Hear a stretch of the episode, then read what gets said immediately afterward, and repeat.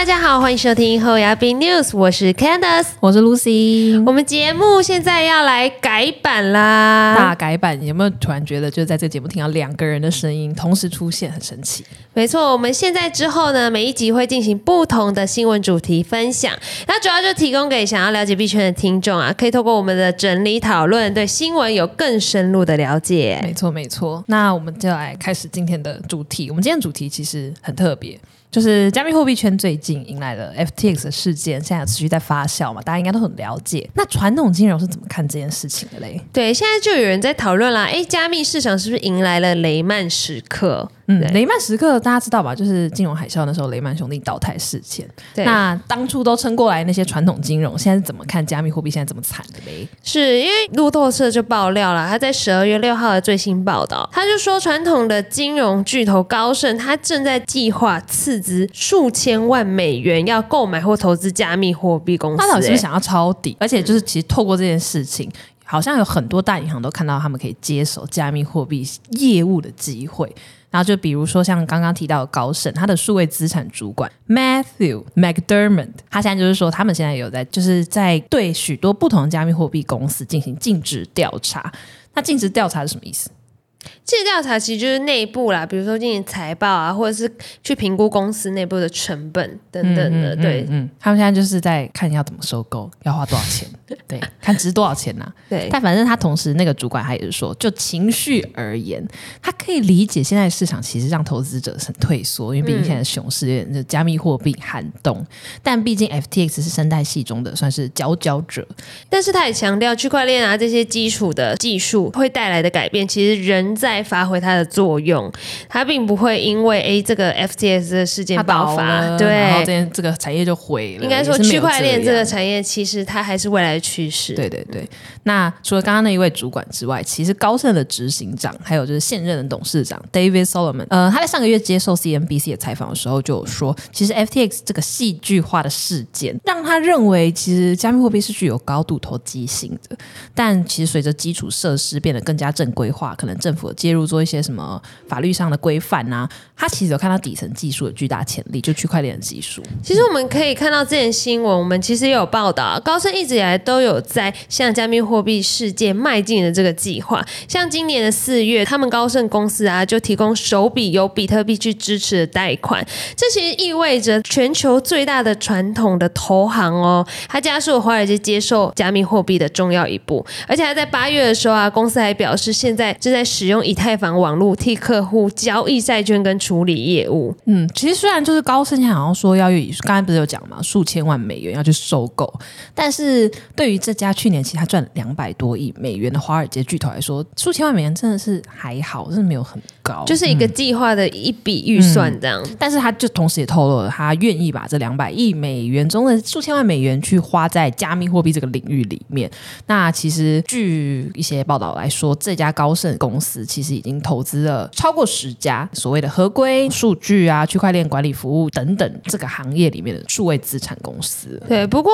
不是每一间传统银行啊都对这件事情保持了这么积极的态度。像汇丰银行的执行长，他就在上周的伦敦发表会议上就有表示哦，说哎，他们汇丰没有计划要扩展到零售客户的加密货币交易或者是投资的领域。还有 Morgan Stanley 的执行长呢，也在本月初他们的 Next 会议上面表。示他不认为就是区块链是一个短期的风潮或即将消失，但是他觉得他不能赋予它有内在的价值。嗯，其实你看到大摩他的态度是这样，那小摩呢？所谓的另外一家摩根大通，他又是怎么看的？其实他蛮出奇的，跟大摩是属于同一个意见角度上。对他们，其实小摩的 CEO 他其实就有说，加密货币这个东西很像根本就是拿石头当宠物在卖，他大大的讽刺加密货币的价值。其实这个 CEO 他一直以来都是数位资产的怀疑论者，没错。他在二零一七年的时候就对加密货币抱持不信任的看法，而且甚至一度到今年二零二二年的九月二十一号，他出席美国众议院的金融服务委员会听证会的时候啊，就代表了大型银行的立场，直接抨击加密货币。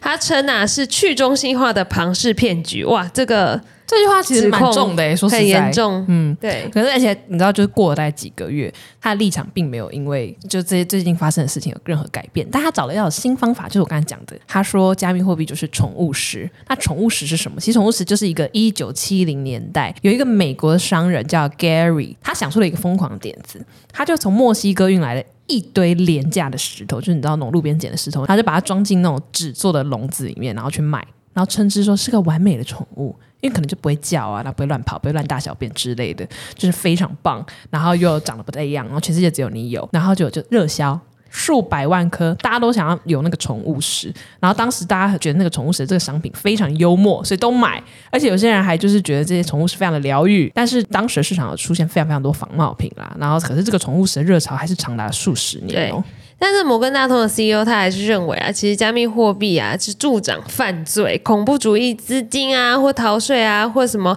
运输等等的。他觉得我们为什么要允许这些事情的发生？他就是甚至不想要成为反对加密货币的头号人物哦。他就说：“哎，我不想要成为反对这加密货币比特币的代言人啦，我不在乎这些。反正呢，他拿宠物石来比喻，其实也丝毫没有遮掩他对加密货币的厌恶啦。但他仍是相信区块链技术。”术的好处，所以他同时也有提到 Web 三在未来的价值，就是他说，哎，他讨厌加密货币，但他不意味着，哎，区块链不是真的，也不代表智能合约不是真的，Web 三也是，他其实就只是在暗指比特币可能会被操纵价格啊，或者它可能不够成熟等等的。嗯，其实我发现反对加密货币的人，只是反对加密货币，但是却还是在称赞区块链这块技术的。对。对，区块链这块技术还是有发挥的潜在能力。我觉得可能现在还不明确，不够成熟，还要再成熟一点吧。然后配合一些政府监管这样子，主要还是要合法合规啦。对，就是你知道要有人可以背书。对，像它是比较负面一点的嘛。那像还有其他银行，传统银行渣打，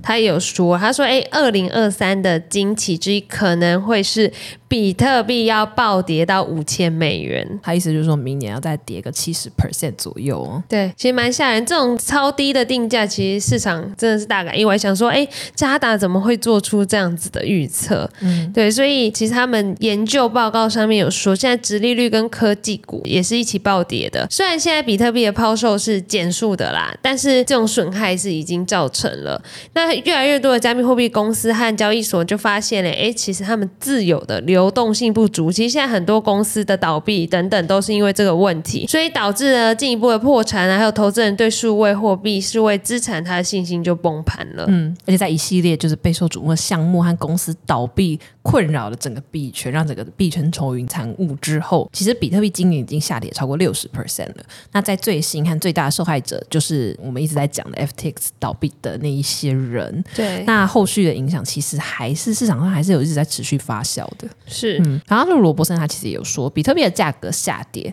其实会让黄金同时上涨，因为毕竟他们两个都是属于避险资产。是，那他认为黄金可能会再上涨个三十 percent 啊，至每盎司可能两千两百五十美元左右。他说，因为加密货币的进一步下跌，就代表就是有很多加密公司是屈服于流动性紧缩，还有投资者撤资这件事情。所以这样也可以知道，其实罗伯森他就是比较传统金融派，因为他认为黄金它是可以重新确立它的避险港的一个地位，因为很多人之前就说，哎，新的其实避险资产是可以往数位资产的。对他就是表示最近加密货币的下跌也验证了他之前所说的东西。是，他也说，二零二三年黄金的复苏可能会伴随着股票恢复熊市，以及股票和债券价格之间的一些相关性而转回负值。对，但是现在各个传统银行他们是这么想的，但其实我觉得主要还是要看到主管机关，政府应该要做一点正规性的。法律制定啊，然后规范啊，这样子。其实叶伦就是大家知道，就是美国财长叶伦，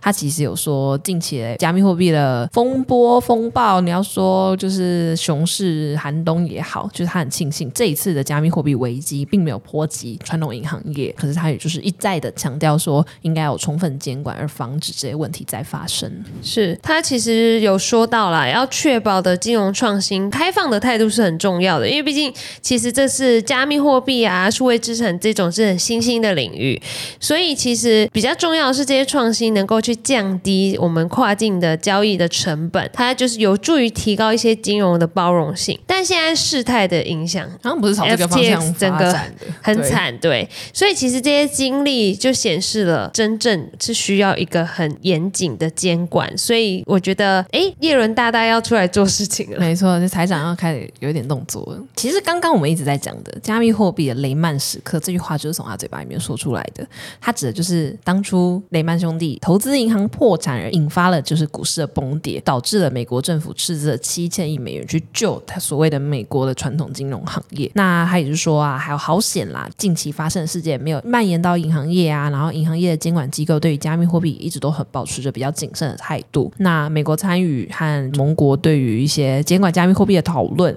那财政部他们目前也有撰写一些报告了，已经有列出一些重大关切事项。最关键的一个优先事项就是要确保所有用户、所有客户的资产的保护，还有让这些资产去很明确被隔离开来，以防止出现类似 FTX 的问题再发生。对，所以啊，今天我们的分享就到这边啦。如果听众有任何国内外新闻或消息啊，希望我们帮忙阅读，可以在下方留言告诉我们哦。那感谢你们的收听喽，我是 Lucy，我是 Candace，我们下周空中再见喽，拜拜拜拜